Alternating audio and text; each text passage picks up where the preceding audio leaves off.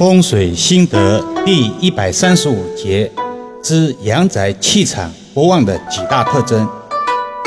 在易遥老师平常的看与风水过程中，有些阳宅的风水问题是显而易见的、一目了然的，但也有些阳宅的风水问题却是虚无缥缈、琢磨不定的。委托人虽然也通过各种渠道了解一些风水常识。却只是知其然，不知其所以然，无所适从。风水文化之所以能传承几千年，却又显得十分神秘，不为大众所熟知。关键一个字就是虚。今天与大家分享阳宅气场不旺的几个特征。一，错步进宅。这里的“错”的含义可以引申为。猫、狗、鸟等相关宠物，中华汉字文化博大精深。如谚语“鸟为食亡”中的“鸟”，并非单纯的指鸟儿，而是泛指鸟兽的意思。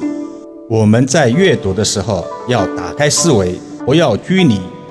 每个物种在进化的同时，也在失去，这就是阴阳论的基本原则。人类进化的思维大脑，却在第六感官上退化，而牲畜对虚无缥缈的气场感应上，相对于人类而言，却敏感了很多。所以，当自家的牲畜呈现焦作、狂叫、不肯入宅等反常状态时，当事人就要多个心眼了：是风水的问题，还是其他？这个方法。尤其在新购宅子或者新租宅子时非常管用。二，家人常殃。虽然人类第六感官在退化，但却有具体的表现，比如家人常常感冒、不舒服、心神不宁、风寒等，甚至三天一小病、五天一大病的现象，可能就要考虑宅子的风水问题。易遥老师不断重申：福人居福地，福地居福人。人有人相，宅有宅相。家宅风水与当下居住之人的气场息息相关，也从侧面反映了居住之人的健康、性情等各方面。当然，风水不是人生全部，却是重要的组成部分。三，口舌不断。家本是温馨和谐的空间，也是凝聚家人重要的场所。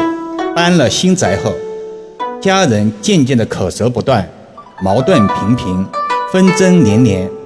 这种现象可能也是宅子风水气场出了问题。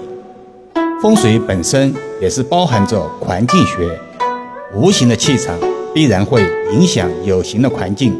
剧中在相关的事物上表现出来了。所谓“道可道，非常道；名可名，非常名”，就诠释的非常透彻精准。四，噩梦连连。所谓“日有所思，夜有所梦”，所以做梦是生活常态，这个倒不必要草木皆兵。易阳老师要提醒的是，梦与噩梦的区别。如果半夜三更在噩梦中惊醒，而且频率很高，导致睡眠很浅或者失眠多梦，随之而来的必然是亚健康的状况。一次两次没有关系，也无所谓，但久而久之，就要找找问题的根源所在了。当然，风水也有必要在范围内考量了，还是一贯的作风。易遥老师只提出问题，并没有给出实际化解手法。风水最忌讳一概而论，不管什么病，就只改一种药，显然是不可取的，也不可能传承几千年。古往今来，从来都是看风水，没有算风水的说法，更没有拆风水的妙论。好了，今天暂时先说到这里吧。